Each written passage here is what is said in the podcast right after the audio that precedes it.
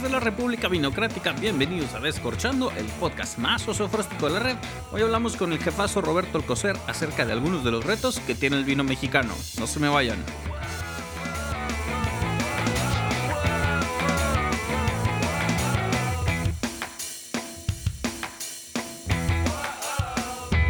Hablar de vino mexicano es hablar de opiniones, voces, ideologías y honestidad. Y si alguien puede sintetizar todo esto que estoy diciendo, aunque le vaya a la América, es quien está con nosotros el día de hoy, el señor Roberto Alcocer desde Ensenada, Baja California. Maestro, muchas gracias. Carlos, gracias. Eh, saludos a todos los que nos, nos escuchan. Y pues no, no, no, no, no sé qué tan tanta autoridad para hablar de, de un tema en el que en el que apenas iniciamos en el 2014, cuando ya hay 2013 de hecho, cuando ya hay mucha gente que tiene tiene muchísimos más años en esto, ¿no? Pero a lo mejor eh, el vivirlo, el día a día, el estar en el Valle de Guadalupe, pues me ha, me ha dado una perspectiva y un panorama un poquito más de lo, de lo que es el vino mexicano, ¿no? Y correcto. Y si me, se me un crimen que no te conocieran, por favor, preséntate un poquito. ¿Qué haces? Este, esa magnífico, magnífica y gloriosa palapa que tienes entre los compas, así le decimos, eh pero pues que te, que te conozcan. Bueno, soy Roberto Alcocer, eh, chef del restaurante Malva en el Valle de Guadalupe. Eh, desde el 2013 ah, abrimos la palapa ahí en en la vinícola Mina Penélope. Y bueno, también tengo el proyecto vinícola que se llama Bodega Era. Eh, hacemos tres Malbec y coquetones. Eh, fabrico, eh, producimos hornos de brasa, marca Vesubio, en Puebla. Y bueno, próximamente hay otros proyectillos. Ah, sí, en la Ciudad de México, los surtidores de pescado en la colonia Roma es un poquito ahí de lo La Benemérita Surti. Sí, la Benemérita Surti. por ahora, por ahora. Por ahora, sí, a ver cómo nos va con la pandemia. Entonces, ese, ese soy yo, papá, papá de dos chamacos, de dos Robertos, y pues feliz de la vida aquí viviendo en Ensenada.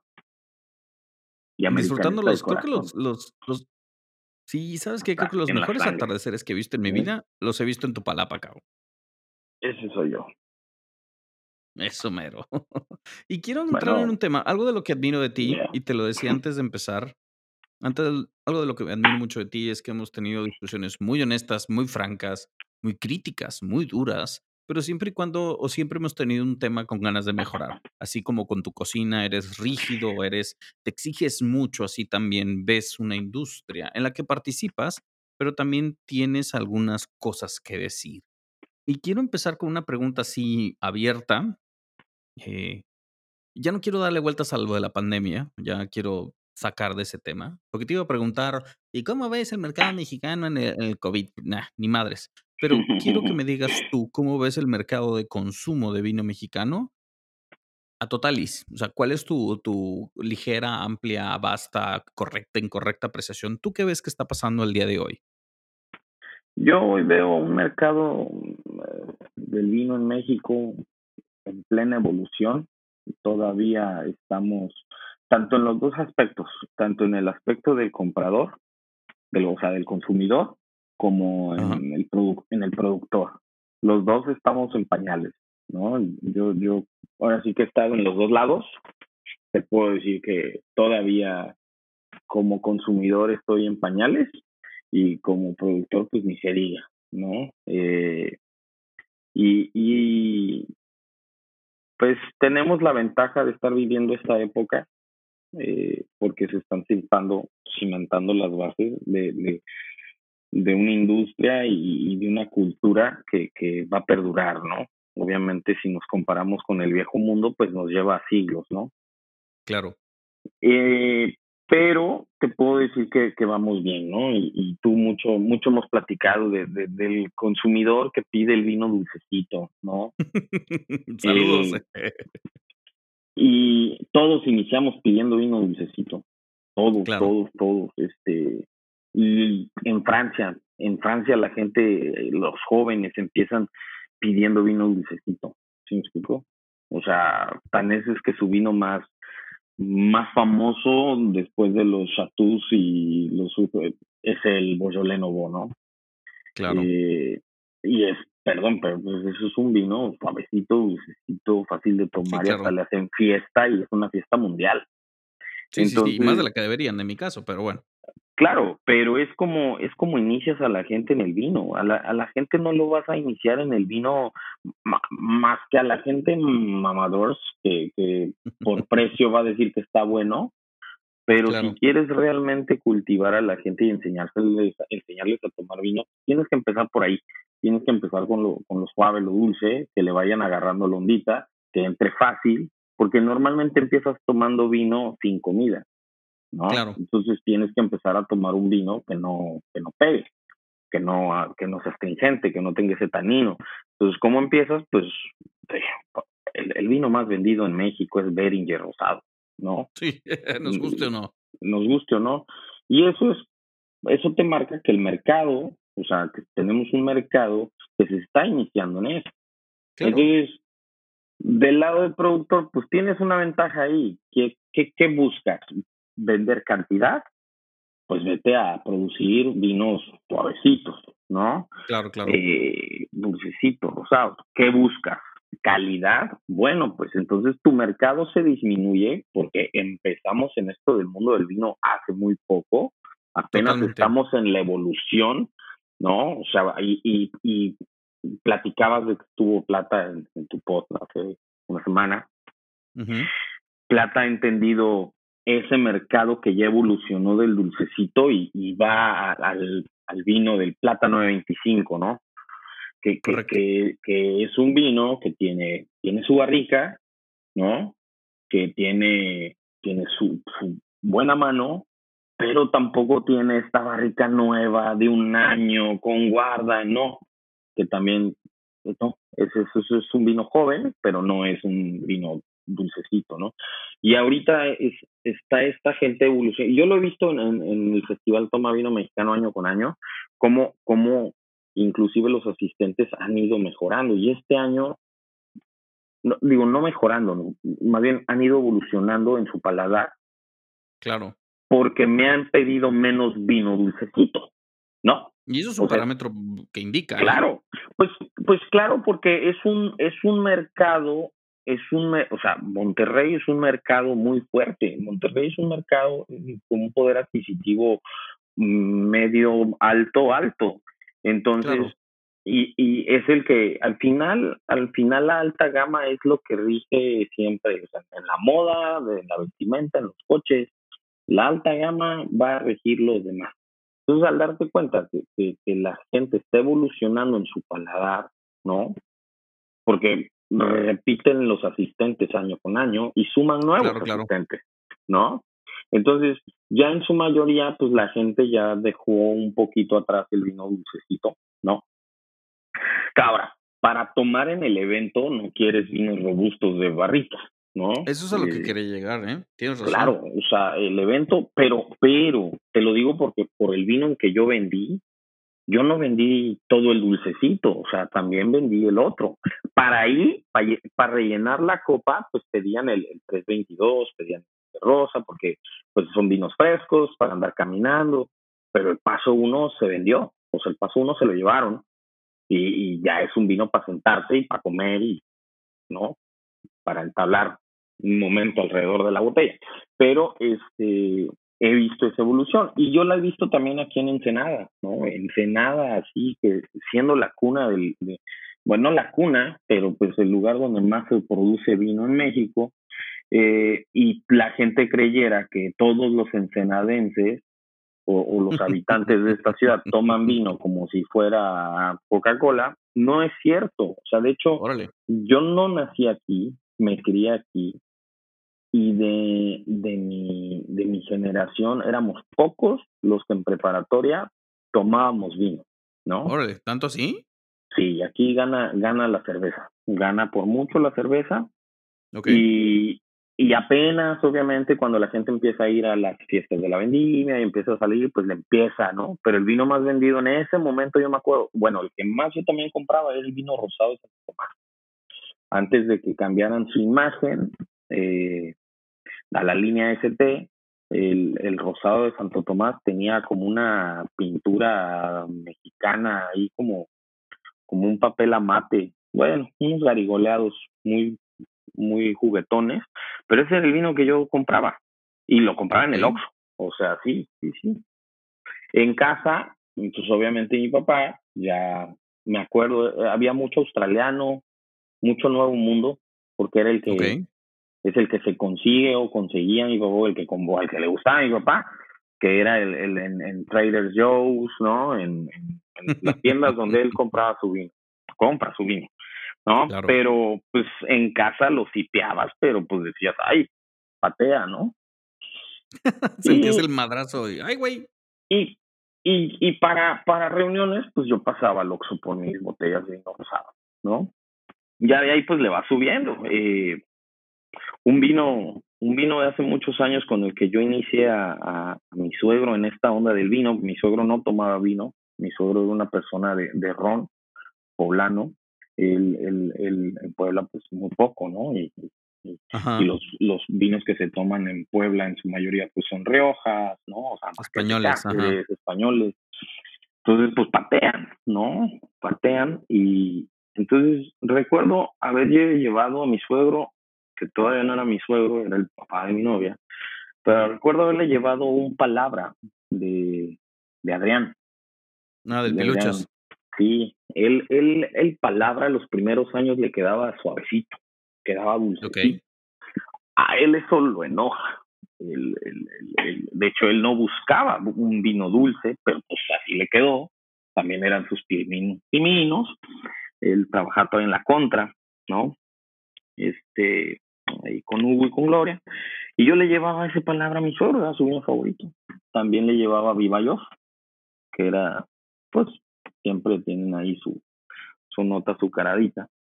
Y, Sobre todo su Sinfandel, que es mítico, ¿eh? Ajá, así. Se te suben las hormigas. Pero así le gusta al señor, así le gusta al señor. Un saludo a Abel, que de hecho es alguien que nos escucha muy seguido. Un saludo a Abel, que sí nos El osito, el osito que anda chambeando en casa. Eh, pues sí, así con esos vinos inicié a mi suegro y, y, era algo imposible. O sea, yo veía, yo veía a mi suegro como volverlo al vino fue una tarea que yo al principio la vi imposible, pero poco a poco, o sea, fue poco a poco, poco a poco. Y hoy ya podemos abrir un paso uno y lo disfrutamos y lo platicamos y en Año Nuevo fue lo que, o sea, gran Ricardo y todo, pero fue un proceso de 10 años, ¿no? Este, claro.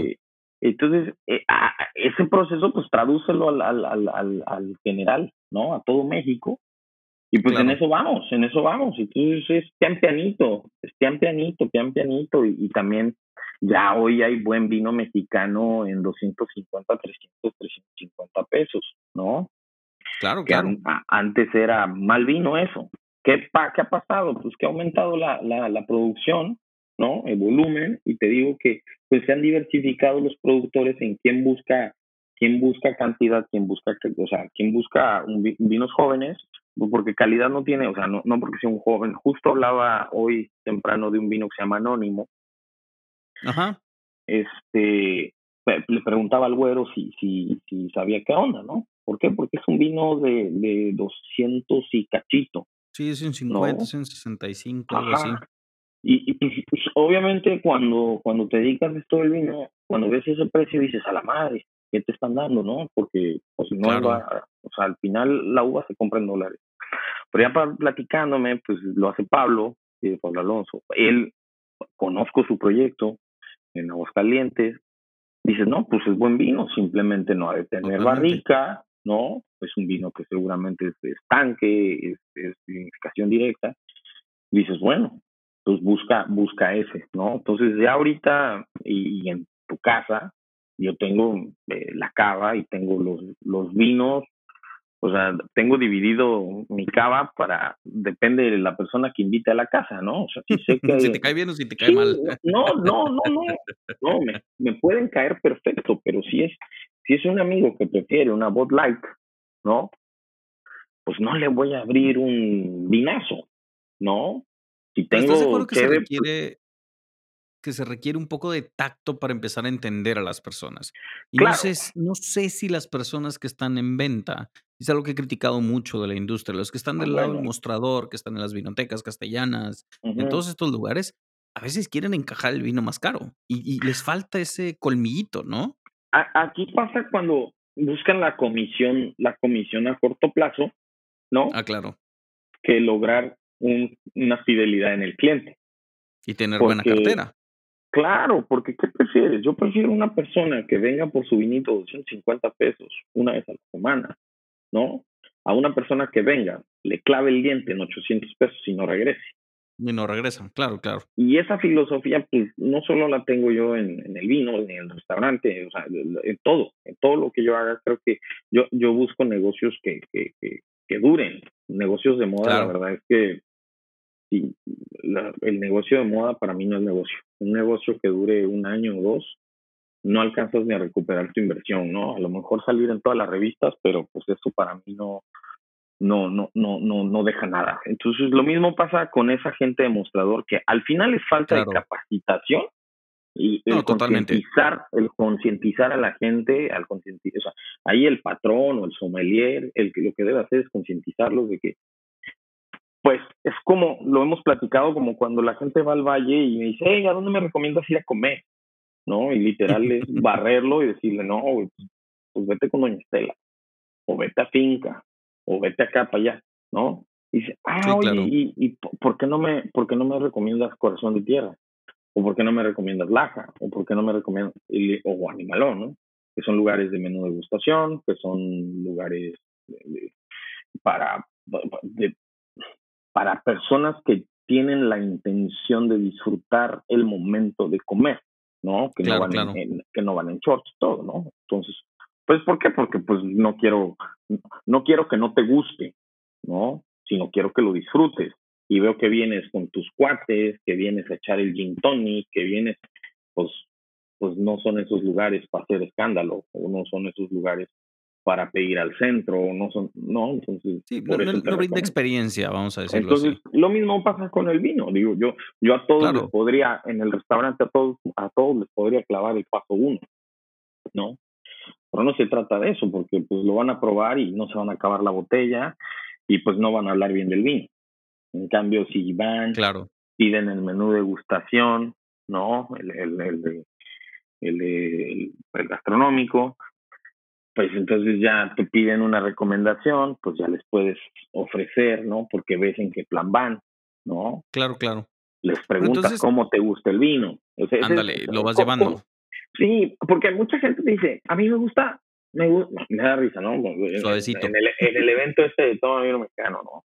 Ahorita está el tren de los vinos naturales, ¿no? Y llegó Uy, the N word, ya No, salió. no, no, y y llegaron pubs, ¿no? Llegaron pubs acá. Oye, ¿tú no O tienes sea, tipo, güey, no naturales? tienes naturales, güey, ¿No o tienes sea, tipo naturales? o sea, yo, eh ¿sacas? este, mm, no, no tengo, Definamos natural primero, le hubieras dicho, y ya con No, eso no, no, la verdad es que es un evento multitudinario en donde yo tenía stand de comida, tenía stand de vino. Este año no me acompañó mi mujer, anda en friega, Un saludo al como chalán Tona. Sí, caray. Como para, la verdad, como para ponerme a a tratarle de de de de de no, no no era no era el evento. Pues, entonces simplemente fue fue no, ¿no? Entonces, pero, Claro. pues, me lo pude haber mareado sin bronca y le servía cualquiera de mis 3 vinos, ¿no? O sea, y Claro. pues, dime que no es natural, ¿no? O sea Sí, y de ahí te te puedes meter en la discusión filosófica, pero entonces, sintetizando, tenemos un mercado que está en vías de madurez, que está en una Sí. etapa, eh, infantil, pa pasando a adolescente, que se se como que necesita una identidad, eh, es es todo un tema, y Pero lo lo padre entiendo. lo padre es que es una generación que va desde los 20 a los 50 años. Entonces, Correcto, o sea, es una es un grupo bastante o grande. sea, sí, estamos avanzando en un bloque muy grande, que esto a ti como vendedor de vino, a mí como productor, vendedor de vino, nos va a ayudar, porque es un gap, o sea, tenemos una brecha muy padre, en donde hay que dedicarle un hay que dedicarle tiempo a a a a que experimenten, ¿no? Claro. Pero es imagínate, o sea, esa persona de 20 que hoy le vendes el vino suavecito, ¿no? te lo quedas como cliente. Sí, lo vas cultivando. No manches, ve cuánto, cuánto le vas a vender, ¿no? Pero si no le mientes, si no lo engañas, obviamente, ¿no? Pero tenemos ese gap porque está bien padre porque acaba, acaba de iniciar esto del vino hace unos años, entonces claro. está, está padre, porque el de 20 le está enseñando al papá que también está en la brecha y al, al abuelo, ¿no? Están todos en esa brecha, ¿no? Padrísima, en donde hoy, hoy haces una cata y tienes un señor de 50, uno de 30. Sí, y unos chavitos de 20 y chavillos, unos paps, ¿no? Que está bien, está bien ser paps y, querer aprender, ¿no? Entonces, claro. eso está chido, eso está chido que tengamos un grupo que va a avanzar en bloque y así nos va a llegar otro. ¿No? Ahora, te voy a hacer una pregunta complicada, que ahorita lo empezaste a tocar un poco. ¿Cuáles tú crees que son los tres pecados que está cometiendo la industria de vino en Ensenada? O sea, el, el, gremio de winemakers, viticultores, productores, enólogos y sommeliers y anexos circunvecinos que están ahí en Ensenada, ¿cuáles son los tres pecados que crees que están cometiendo? El primer pecado que yo veo es que nos dormimos en nuestros laureles y, eh, se producía vino, pero no se sembraba. Entonces, okay. hoy el por, o sea, de ser el, de ser el 95% productor, allá estar ahorita en el 80, ¿no? En menos de 3, 4 años, porque otras tierras se han sembrado, ¿no? Y al final es porcentaje de producción, calidad, eh, si nosotros, o sea, si el valle está en pañales, las otras regiones apenas están viendo qué, qué se les da.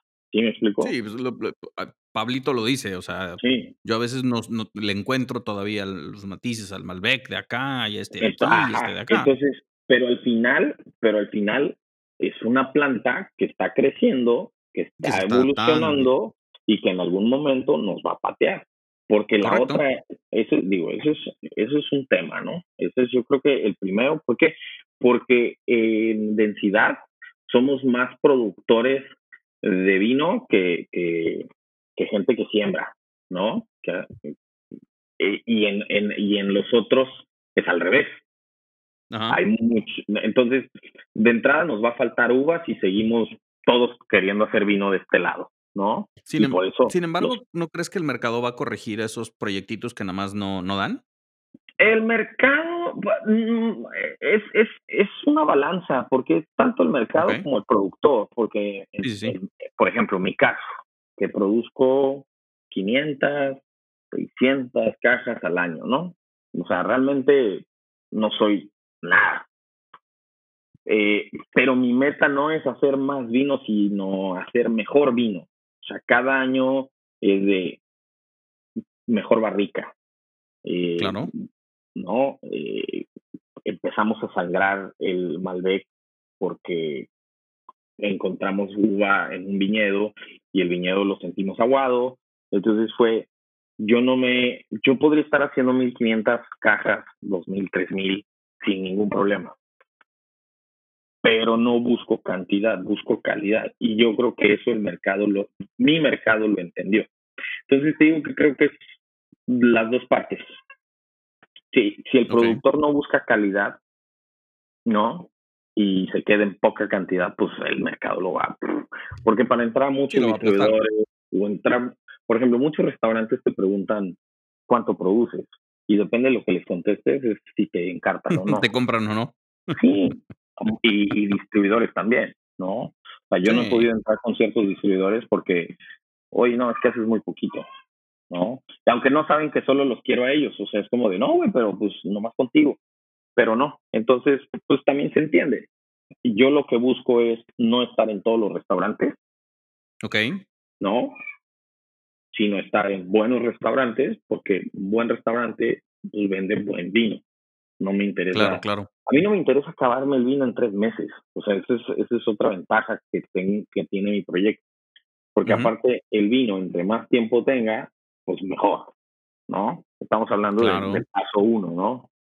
Eh, el rosado sí que se venda, porque, pues, como sabes, los rosados se caducan. Entonces, este, pero, pero con, con mi proyecto de paso uno, yo lo que busco es posicionarlo y darle a los buenos restaurantes buenos vinos a buen precio, ¿no? Para, para, para que hagamos una bancuerna y avancemos juntos. Entonces yo creo que yo creo que eso sí, como dice, a muchos pequeños productores que no están buscando calidad, pues sí. Se los va a corregir el mercado en tres patadas. No, hombre, para empezar este año que el dólar ya está a 25 pesos y hay que ah, comprar la uva. El año pasado compramos tonelada en 18 pesos el dólar y ahorita está a 25, ¿no? Entonces, muchos, para empezar el año antepasado que no hubo mucha uva, muchos dejaron de hacer vino. Porque, claro, pues y las blancas ni se diga. Por eso. Y entonces, quien produce uva, pues tiene el sartén por el mango y es, ¿quieres? Págame, por Adela. Ah, claro. ¿No? Y este año... Pues, con Planta platicábamos que va a haber una oferta. Si yo, si yo fuera productor de uva, si estoy metido en una bronca. Voy a empezar a, reventar o a diluir las ganancias de la uva, porque no va a haber tantos compradores. Siempre hay, porque al final siempre hay gente dispuesta, o sea, la uva, los grandes, a los grandes siempre les falta uva. Y ah, entonces el productor de uva, con tal de que se vaya la uva, se baja los calzones al final. Pero, estás de acuerdo que no va a haber bachas y bachas de mil dólares, o sea, cosas ya regaladas, muy relegadas? Ha, pasado, pero ya cuando la uva literal está a 24 grados Brix, porque lo ponen en los grupos, ¿no? Pero, por obviamente ya son muy poquitas toneladas y siempre las compra quien le falta para rellenar. ¿Sí me explico? ¿Por qué? Porque obviamente esa uva que ya no se cuidó, que no se cortó a tiempo, pues ya es un riesgo, ya hay un riesgo ahí pero siempre, es madre el vino. Al final, al final el vino es una receta y, y, se puede, como, como un fondo de pollo, como muchas cosas, se pueden arreglar. Hay mucha gente que le encanta jugar a, a, mi alegría con el vino, ¿no? Eh, los puristas, como tu servidor, la verdad es que respetamos mucho y pues, por ejemplo, este año que se votó el dólar, lo primero que le dije pues fue, este año vamos a hacer un poco menos porque, para empezar, eh, a ver cómo está la fruta. Y después, pues pagarla de madrazo a 25 pesos el dólar, pues claro. ya, ya, sí duele, ¿no? Entonces, porque esa es la otra. O sea, tú tienes, en el valle, tú tienes que estar piscando y pagar, ¿no? Entonces, sí, sí está, sí está fuerte el madrazo. Y ahorita, con el restaurante cerrado y la fábrica de horno cerrada, entonces entonces, este ¿el segundo pecado sería qué? ¿Falta de previsión? No, no, no, no, no. El segundo pecado, si el primer pecado es la uva, yo creo que el segundo pecado es, eh, híjoles, esta seriedad de los que producen la, o sea, de los que cultivan la uva, ¿no? O sea, que no, no, no yo te puedo decir que yo he querido firmar contratos para amarrar mi uva por por años. Y se ríen de ti, güey. Pues no, hombre, no, pues no. No, porque si, si a alguien le urge de uva, va a llegar y va a pagar encima de ti y te van a devolver tu dinero, pero se la vendieron al otro. Y es que eso pasa, pues. Entonces, es una industria de palabra más que formal. Pues, pues sí, pero pues ¿por qué no formalizado? O sea, eso es un pecado porque no, no te asegura a ti. Y lo platicaba con, con Plata. Plata es mi, Plata es el que hace mi vino blanco, ¿no? Y este año hicimos un Chardonnay Sauvignon Blanc y le digo, oye, el año que entra quiero lo mismo, pero más cajas. Y me dice, no, güey, el año que entra va a ser más Sauvignon Blanc que Chardonnay. Por, la ¿Por qué? Porque nomás es lo que hay. porque la gente no se quiere enseriar con alguien, ¿no? Digo, también entiendo que a lo mejor han tenido problemas a que se a que les paguen, ¿no? Entonces, pues, no sé qué. Sí, porque pues, al final tú sabes que en México los contratos de los juicios tardan años, ¿no? Entonces... Es más caro este litigar que la ganancia. Sí, entonces, pues, pues ese es otro detalle, ¿no? Ese es otro de los vicios. Y pues el tercero, ¿cuál sería? El tercero es que está perdiendo la vocación el Valle de Guadalupe y es algo, si no, si no lo ponemos como primero, podríamos hasta ponerlo como primero, ¿no? Pero como estamos hablando del vino, este, pues esta es hasta pues soberbia, ¿no? Sí, pero, pero el, problema es que está perdiendo la, la, la vocación el Valle de Guadalupe y, y lo platicamos mucho, les digo, soy parte de una secta, estamos en pro de defender el Valle. Y eh, pues está bien querer comprar un pedacito de tierra, pero mínimo siempre le hay unas parritas, ¿no? O sea, no, no. Claro, o que no te pongan el espectacular así a lo pendejo, como el, caso que pero, tú tienes. Pero nos estamos, o sea, pero sí, pero sé es hablar del valle en general, estamos hablando del, valle en el tema del vino, ¿no? Al final. Claro, en el tema de términos agrícolas. términos agrícolas, es que, pues para hacer vino necesitamos plantas que den uva, ¿no? Entonces, pues si no hay, y todo el mundo está haciendo hoteles y restaurantes y explanadas para cantinas y, ¿sí me explico? Pero no siembran uva, entonces así como en la vida dicen que tienes que hacer un escribir un libro, tener un hijo y plantar un árbol, yo creo que si compras en el valle mínimo tienes que plantar vides, o sea, sí, una hectárea o media hectárea, no seas gacho. Mira, a, lo que lo que falta en el Valle de Guadalupe, que es lo que en su momento inició la escuelita, es, era como una cooperativa, ¿no? Que, que en Francia, que en Francia existen. Eh, yo cuando vivía allá, este, yo acompañaba a los, a los señores con los que vivía a comprar el vino a la cooperativa y era, tú llevabas de hecho tus botellas y ahí te las llenaban, te las encorchaban y pagábamos cinco euros por botella, ¿no? Ya, nos llevamos un vino, nos llevamos un, un, buen vino, un vino de mesa decente para, para el diario. Eh, de esa forma incentivas a todos los habitantes de la zona a, a vinificar y a, cultivar, ¿no? Y pues los puedes obligar a cada, o sea, el terreno, por más chico que puedas, te caben 10, 20, 30 plantas, ¿no? Okay. Y, y la cooperativa te, te las va a vinificar para ti, o sea, tú vas a pagar obviamente, o se lo dejas a la cooperativa y cuando se ve no te lo pagan, ¿no? De esa forma, así funciona. Y pues es como se han mantenido muchas zonas vinícolas, eh, de hecho en el mundo, ¿no? Aquí, para elegir Uruapan, creo que los, los, los señores de MD Vinos hicieron una. Creo que allá hay una en donde todos los habitantes del ejido Uruapan pueden ir a hacer su vino. El señor, el señor puso prensa, puso, puso el equipo básico, ¿no? Pero de esa forma mantienes y le das la oportunidad a la gente de, generar, ¿no? De, seguir cultivando. Entonces, si, si lográramos obligar a la gente, a todo habitante del valle, o sea, a toda la persona que tenga un terrenito, tiene que sembrar uva. No, no sé, digo, son ideas que hemos tirado, ¿no? Pero, pero yo creo que nos estamos, o sea, si deja de haber uva, pues ¿para qué vienes al valle? ¿No? O sea, si deja de haber vino, pues ¿para qué?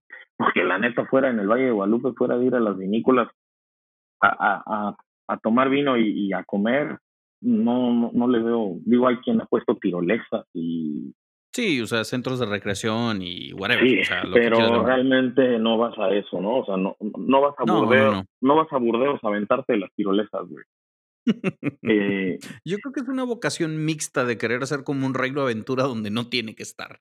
Claro. es una gana, ganas de sacar plata. Pero para, para, para evitar perder al, al turista, al visitante, pues tiene que haber que ofrecerle, ¿no? Y si cada vez hay menos, claro. Porque cada vez hay más desarrollos que no, que pasan por encima el, el, la vid, ¿no? Pues nos vamos a acabar el valle. Claro. Entonces yo creo que ese es el tercer pecado.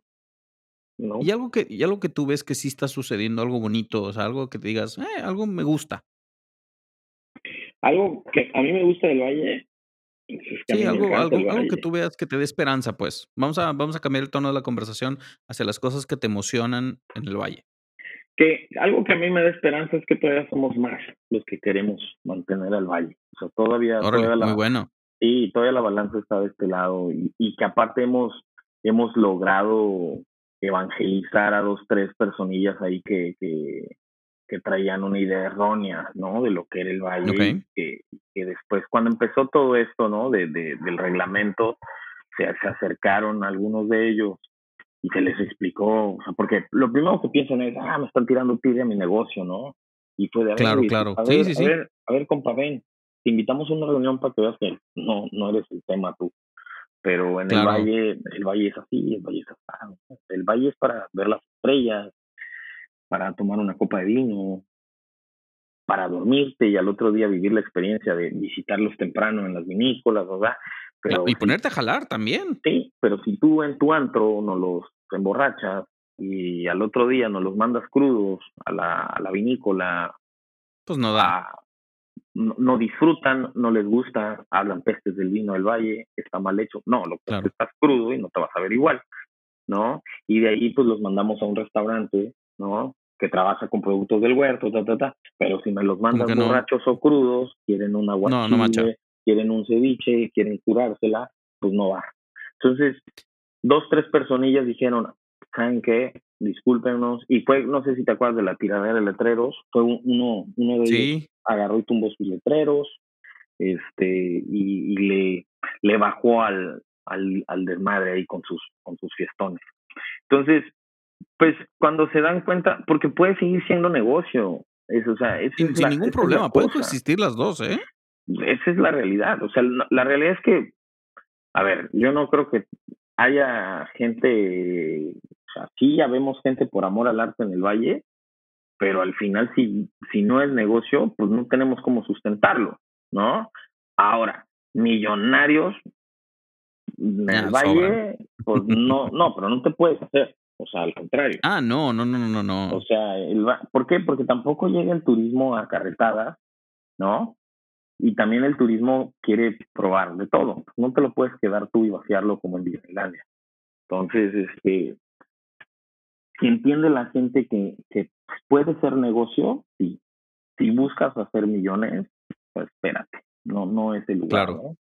Entonces, yo creo que ese es el tercer pecadillo ahí que, que andamos ahí trabajando y, y queremos, ¿no? Este, de hecho, los espectaculares que dices, pues supuestamente en el reglamento ya no se puede, nada más que viene ahora la acción legal, que es en la que estamos trabajando, que es la que, hay que tumbarlos, ¿no? O sea, hay que lograr que, el municipio decrete que se van para abajo, ¿no? Pero claro, pues, Hay, que, hay que levantar las denuncias y es un proceso que ahí estamos, en eso andamos.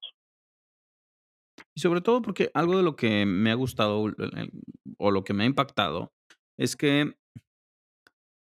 los buenos proyectos siguen, se consolidan. Creo que también el Valle de Guadalupe está pasando por este, este espacio y el otro día lo, platicaba con, con, mi esposa y, teníamos como que este, esta remembranza de que antes nos sentíamos especiales porque íbamos. Güey, o sea, yo fui al Valle de Guadalupe. Pero luego cada vez más en más mesas escuchas de que, güey, fui aquí, ay, fui acá, y, se siente bonito. Pero el cambio ha sido notorio y drástico ves muchas más personas, muchos más borrachines que dicen, pagan la degustación, dame tu mejor vino, pero también ves otro lado de la ecuación donde gente, la verdad, se empeña, hace, me piden recomendaciones o hacen sus, sus agendas y están ahí platicando, hacen preguntas y se involucran. Creo que está creciendo. No sé si de manera ordenada el turismo, yo eso ya me escapa, pero creo que esta, esta afición, esta capacidad de poder de ir a la fuente, de disfrutar el valle, de bajar las revoluciones y entender que es mucho más que lo que puedes obtener en una vinoteca castellana, creo que eso es lo que está nutriendo un poquito más al mercado. Claro. Sin embargo, eh, si escucho o las nubes negras de los opilotes capitalistas, lo voy a decir así por, porque no, no encuentro una, una, analogía más, es empezar a meterle billetazos para volverlo un centro de, de ingresos. Y creo que se les olvida, que es el campo. Y el campo hay que estarle chingue, chingue y chingue. Es ingrato, pero cuando te da, te da bien. Y que a esos pilotes capitalistas ponen en riesgo el dejarnos elefantes, elefantes a medio construir. Sí. Cuando, pase una crisis como la de ahorita. Claro. Y, y que en lugar de sacarle al valle hay que meterle. Porque ahorita la gente cerró sus vinícolas, cerramos los restaurantes cuando regresemos tenemos que invertirle demasiado, porque, porque el campo, o sea, las construcciones, las propiedades en el valle se desgastan a una velocidad mucho más que en la ciudad, porque nos crece hierba, nos crece, o sea, de verdad hay que llegar a, a reconstruir la palapa, como dices. Eh, entonces, mucho, corremos el riesgo que si, si es gente que no entiende la vocación del Valle de Guadalupe, pues corremos el riesgo también de empezarnos a quedar con, con, con construcciones a medio terminar, porque hay dos, tres, hay dos, tres ahí a medio terminar. ¿no? Unas están en obra gris todavía. Hay unas que están en obra gris. Entonces, está ese riesgo, ¿no? Entonces, la gente, la gente tiene que entender la vocación del valle. Pero también por lo mismo se logró el reglamento y ahorita se supone que antes de que tú, eh, que lo que queremos es que se te informe cuando vayas a comprar un terreno, tengas toda la información, si puedes ahí o no eh, desarrollar lo que tú buscas. ¿No? Claro, y con, y con, pues sí, cierto grado de conocimiento y que luego no te vengan a, a, contar cuentos chinos. Porque hay mucha gente que te, que te quiere vender gato por liebre ahorita en el valle, ¿no? O sea, claro. Porque aparte que aquí, te lo he dicho, de, en Ensenada, de Sonora para abajo son chilangos, ¿no? Entonces, viene mucho chilango. Sí, la República Mexicana aquí la enseñan eh, Baja California, Baja California Sur, Sonora. Y el resto. Y el resto. Y el resto son chilangos. Entonces, pues vienen los chilangos, porque si les dicen, es que vienen los chilangos a apropiarse del valle, ¿no? Y está bien, digo yo, yo, yo, yo soy chilango, y está bien mientras entiendas la vocación del valle, ¿no? Correcto. Entiendas y quieras respetar y vivir en armonía con, con, la filosofía que es el Valle Guadalupe. Racista. Fíjate, hablando de, de cosas que y me ahorita estoy conectando dos temas que dijiste. ¿Cuál es el reto para el mercado de vino mexicano en Monterrey? ¿Cuál es tu lectura? El reto que, que, que híjoles. Ah, ¿verdad? Pues es que la, la, la verdad es que creo que va bien. La verdad es que ahorita la, la Ok. sí creo que creo que de parte de los regios hay mucho apoyo hacia el vino mexicano. Y pues la verdad es que ya tienen un tiempito que, que abrieron, abrieron el panorama tanto gastronómico como, como enológico y, y, chamba de muchos que, que están allá, tú uno de ellos, pero pues es Humberto Falcón, ¿no? Guillermo, Ludo, eh, digo, no, no quiero que se me olvide nadie, pero son varios que han hecho su chamba de, de, de, de mostrarles a los regios, porque Claro. no sé si Humberto sea el regio, pues Guillermo no es, tú no eres, no tú sí eres. Yo sí soy nacido y crecido. Sí, tú sí, tú sí. Es que eres buena onda. Dani también, Dani Sada. Sí, Dani Sada. O sea, a lo que voy es, esta, esta, el trabajo de ellos ha, ha ayudado, a, nos ha ayudado, o sea, mucho a, a, a entrar mucho más fácil en ese mercado, ¿no? Entonces, este, pues no, reto no, yo creo que al contrario, yo creo que lo que no debemos hacer, más bien el reto es nuestro. Yo creo que, yo creo que el reto es, es de, del vino mexicano hacia los regios es pues no fallarles, no mentirles, no engañarlos, este, mantenerlos eh, visitados, ¿no? Eh, no apoyar eventos como el Toma Vino Mexicano, ¿no?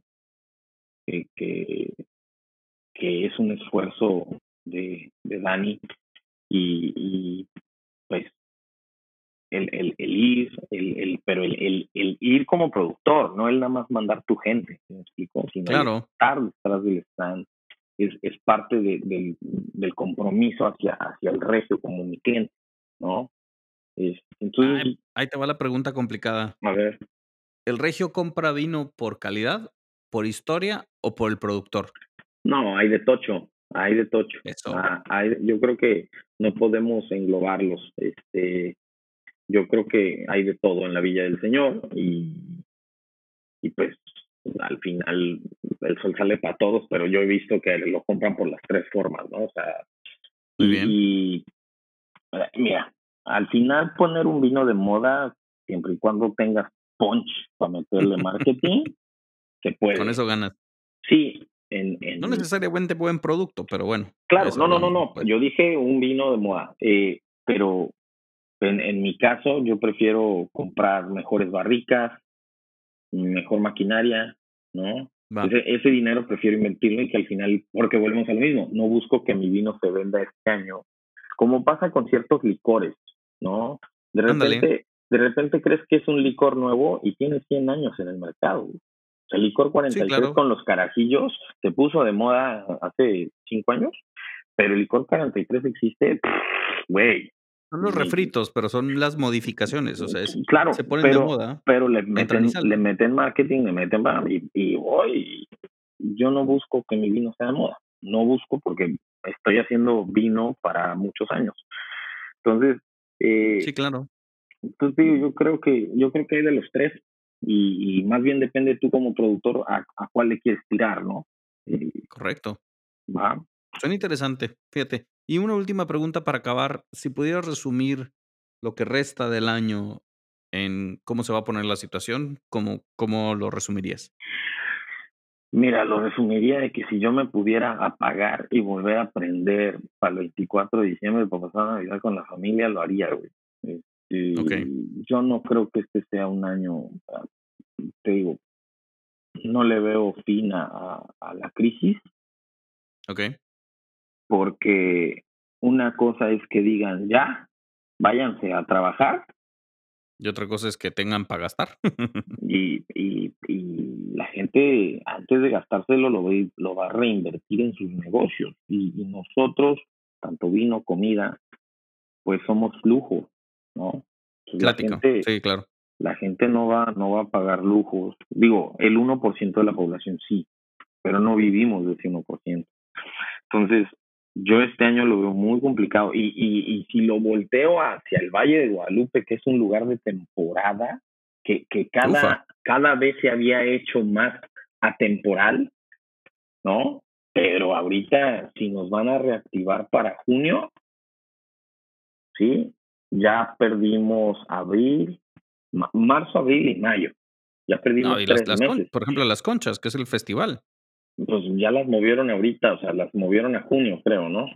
Y si te va eh, bien. Y a ver, porque, pero de todos modos, o sea, después viene junio, julio, agosto y septiembre, porque octubre ya empieza a bajar, noviembre y diciembre. O sea, en cuatro meses tenemos que salvar el año. No manches. Madres. ¿Sí me explico?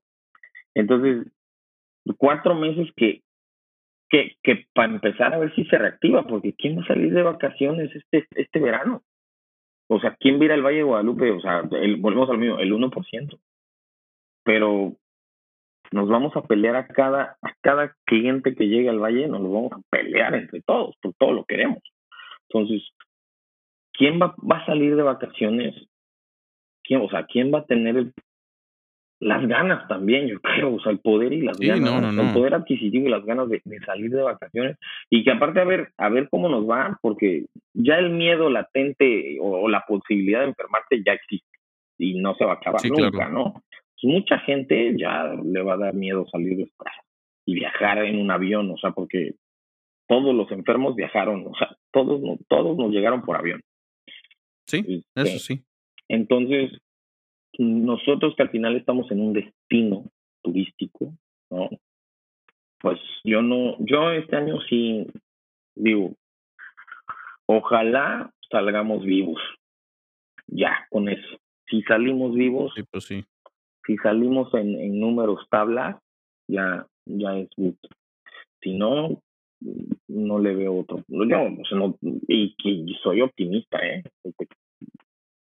Quisiera decirte, no, güey, para octubre ya estamos al 100. No, para octubre ya empezó la temporada baja, ya empezó el frío, ya en noviembre lluvia y la gente ya no va al valle, porque tú sabes que el valle, que la mayoría de lugares son abiertos, son al aire libre, y pues la gente no se va a pavonear en invierno para allá. Entonces, este año, este año yo ya lo vi, yo, yo ya lo veo mm, utilidad, no a ver, ¿no? No, pero sí va a haber, yo creo que este instinto de supervivencia los va a llevar a, a, reinventarse y a no ponerse una soga al cuello, pero sí empezar a respirar un poquito pesado y empezar a ver qué sigue, qué sigue, qué sigue, porque el mercado no, no volverá a ser normal. Eso sí te lo puedo garantizar. Sí, yo creo que más que reinventarse va a ser replantear mucho, mucho, mucho. Correcto. Y sobre todo las bandas de precio de 300, de 250 a 500 se van a volver vitales. Olvídate de 500 para arriba. Sí, sea, la gente va a estar fluctuando ahí. Sí, sí, no, no. O sea, de hecho, ahorita, por ejemplo, en los paquetes de la gente que está vendiendo vino a domicilio, nadie pide vino premium, ¿no? Sin embargo, eh, sin embargo, en un momento todo va a regresar a la normalidad y los que seguimos produciendo vino premium, pues vamos a, a retomar, pues vamos a sacar vino que tenemos guardado porque pues está en guarda, ¿no? O sea, va, Sí, claro. yo creo que te puedo decir, estate cinco años para estar comprando un muy buen vino a muy buen precio, ¿no? Claro. Este, porque aparte ha llovido mucho. O sea, porque, sí, sí, porque aparte si nos, si nos volteamos, ha sido un muy buen año en lluvia. Entonces va a ser, va a ser, el año pasado estuvo bueno. entonces, curioso. Pues, pues sí, o sea, entonces ahorita que volvemos a lo mismo. Que, que el que busque cantidad y que busque calidad. Yo, yo busco calidad. Correcto. ¿no? Entonces, pues y, qué bueno que lo, que lo, platicas. Yo creo que, bueno, para cuando ustedes estén escuchando esto, habitantes de la República Vinocrática, afiliados al Partido Libre del Vino Mexicano, ustedes lo van a escuchar el lunes, martes y el viernes tuvimos, si Dios nos da vida y nos da tiempo, tuvimos esta, una conversación muy parecida en, en Zoom, eh, en vía digital, para poder hacerle todas estas preguntas complicadas al, al señor Alcocer. Yo creo y no sé cómo, cómo está Ensenada, pero aquí en Monterrey, por ejemplo, te voy a decir una cosa. Estamos en qué? Estamos grabando esto un 15 de abril. 15 de abril estamos a 16 grados ahorita en Monterrey. Que yo tenga uso de razón, es la primavera más fría que ha habido en años. No, en Ensenada no hemos podido armar las albercas. ¿Es en serio? Sí, está haciendo frío. o sea, todavía hace frío. Llovió el fin de semana. Entonces, Wow. Digo, si no es el coronavirus, el mundo nos va a matar. Está todo patas para arriba, güey. Sí, sí, sí, sí, Todo patas para arriba, pero yo veo la luz al final del camino. Creo que el, el, mercado va a tener un llamado, insisto, esta banda de 250, 500. Siempre va a haber el 1% que esté tomando vinos de estrambóticos de 3 mil, 5 mil dólares, pesos. I don't give a flying fuck.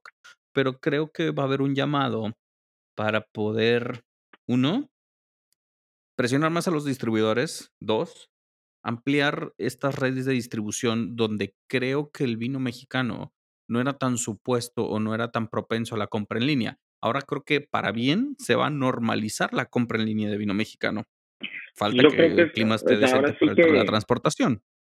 Sí, en, en, en, en, las crisis están las oportunidades. Y yo creo que mucha gente ahorita que ha, o sea, mucho vendedor de vino que, que empezó con el, el vino a domicilio, ¿no? O sea, realmente Rappi y Uber Eats y esas madres tienen en el mercado poco. Yo creo que a estas plataformas esto les vino a, o sea, se, se, van a volver, pues no, no te voy a decir que esenciales, pero, pero es una herramienta mucho más el hecho de, de ahora no quedarte con el antojo de un buen vino, ¿no? Correcto. Y el poder decir, porque eh, por ejemplo, entramos en una, en una que se llama Vinos Chidos en el DF, en la Ciudad de México. Ah, sí, sí lo vi. Y que en 90 minutos te ponen el vino en tu puerta, güey. O sea, 90 minutos. ¿No te aguantas 90 minutos por un buen vino? En la Ciudad de México, que 90 minutos los haces en dos cuadras con el tráfico que hay, güey. Entonces, si te aseguran que en 90 minutos, yo no sé si vuelan esos güeyes. Bueno, ahorita no hay tráfico, pero. Claro. Pero eh, eh, imagínate el hecho de, una, mucha gente no puede almacenar vino en su casa porque no tiene una cava o porque simplemente no, no previnió. Te llega una visita, 90 minutos se la pasa charlando en lo que llegue el vino, sin bronca, ¿no? sí, claro. Pues, pues habemos ahora otro medio para vender vino, ¿no? Entonces, este, te digo, de lo malo, pues lo bueno. Y pues lo malo, de lo malo, lo bueno es que uno ha podido estar en casa disfrutando sus chamacos. Haciendo, he, colgado cuadros que tenían años de no, de no estar. Digo que nada que ver con el tema que estamos platicando, pero, pero pues al final, al final hay que apreciar el pues, que todavía tenemos salud, ¿no? Y que la economía pasa a segundo, tercer y Una última pregunta, digo, aprovechando que estamos grabando esto, me, me, acabo de dar cuenta que hoy es el Malbec World Day. Eh, no, trata de mercadotecnia. ¿no? ¿Eh? Según yo es el 17. ¿Es hoy? Yo lo tenía programado para el 17. A ver, pues nada que Google no pueda arreglar ahorita. Malbec Day.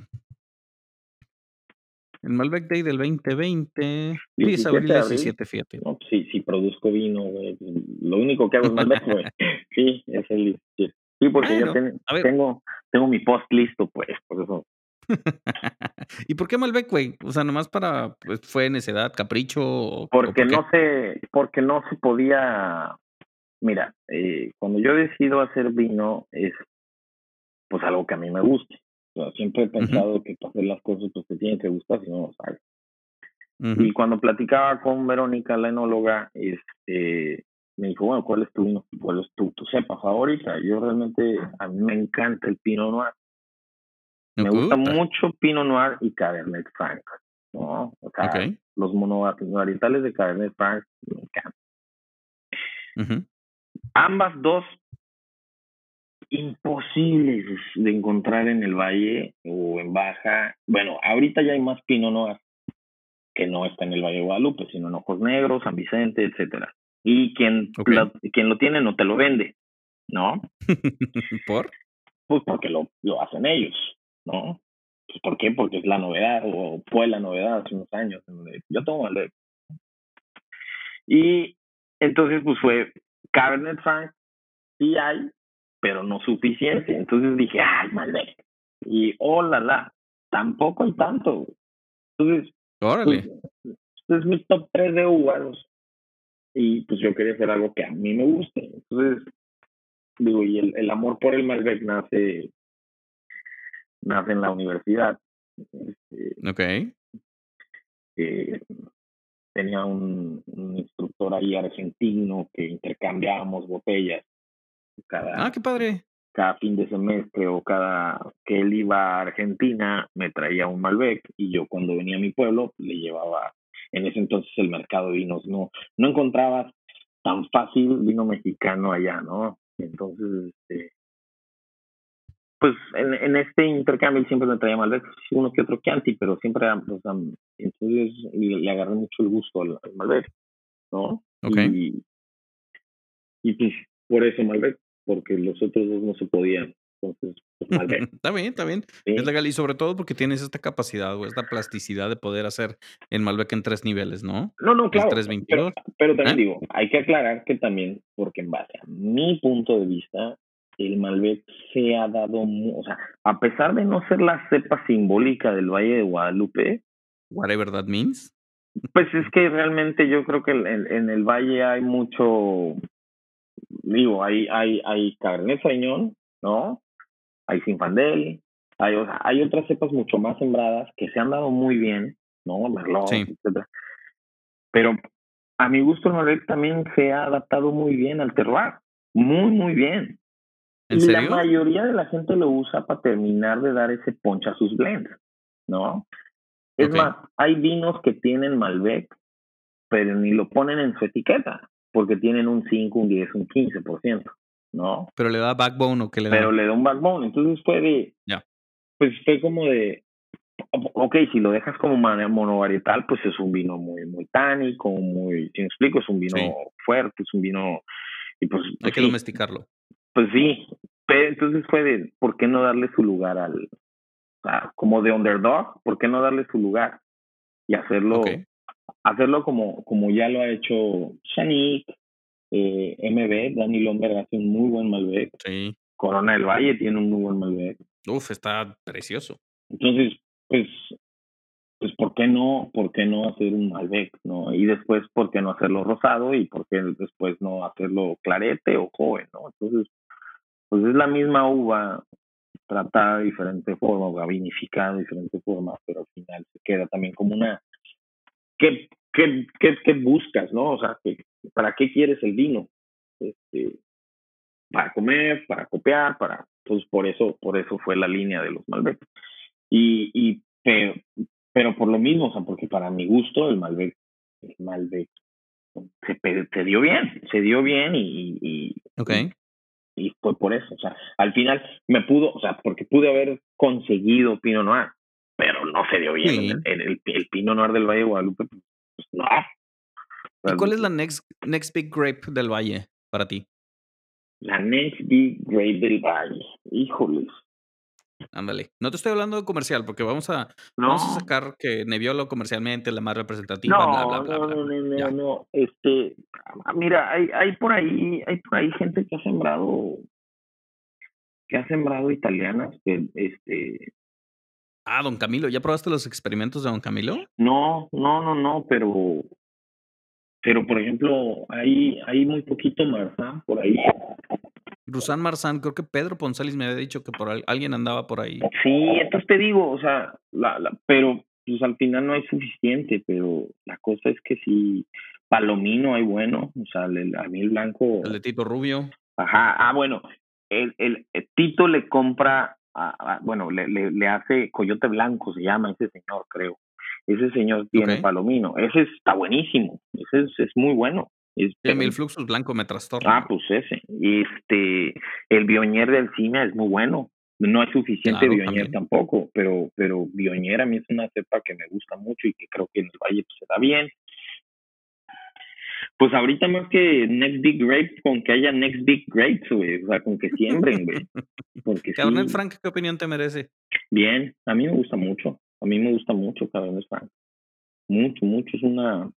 De hecho, yo parte en el proyecto es hacer un Cabernet Franc por ahí, este, no dentro de la línea de los Malbec, obviamente, pero, pero sí quiero, sí quiero sacar por ahí un Cabernet Franc. Ya tengo ratito, pero me falta, me falta espacio en la bodega, entonces ahorita espérate. y este año Nel, ¿eh? este año no, nada. No. Muy bien, muy bien. Mi, estimado Roberto Coser, muchas gracias por habernos compartido una hora de tu valioso eh, tiempo. Creo que creo que iluminaste, iluminaste mucho a la gente, eh, salvo el viernes, la conversación que, que, vamos a tener, pero creo que fue una plática más profunda en la cual podemos eh, poder entender un poquito una visión diferente, una visión crítica, una visión que también quiere que las cosas mejoren poco a poco. Te lo agradezco mucho. Todos los habitantes de la República Minocrática también te lo agradecen y esperemos que pues pronto nos veamos en Malva. O acá, cuando te manden a cocinar acá con el Dani. Pues a ver, si me invita. ya dijo. Seguro, seguro. Yo creo que sí. Yo creo que sí, hacemos las gestiones necesarias. Muchas gracias, maestro. Cuídese. Igual, pues, eh, estimados. Seguro, seguro igual por allá, estimados, este, escuchas, pues este fue un episodio más de Descorchando. Se despiden de ustedes su amigo Roberto, eh, bueno, su amigo Carlos Elso Sofrosti Juan de Buen Contra Solares y el chef Roberto Alcocer de Malva, pidiéndoles por favor, hagamos patria, tomemos vino mexicano y hay que decir, salud. Salud.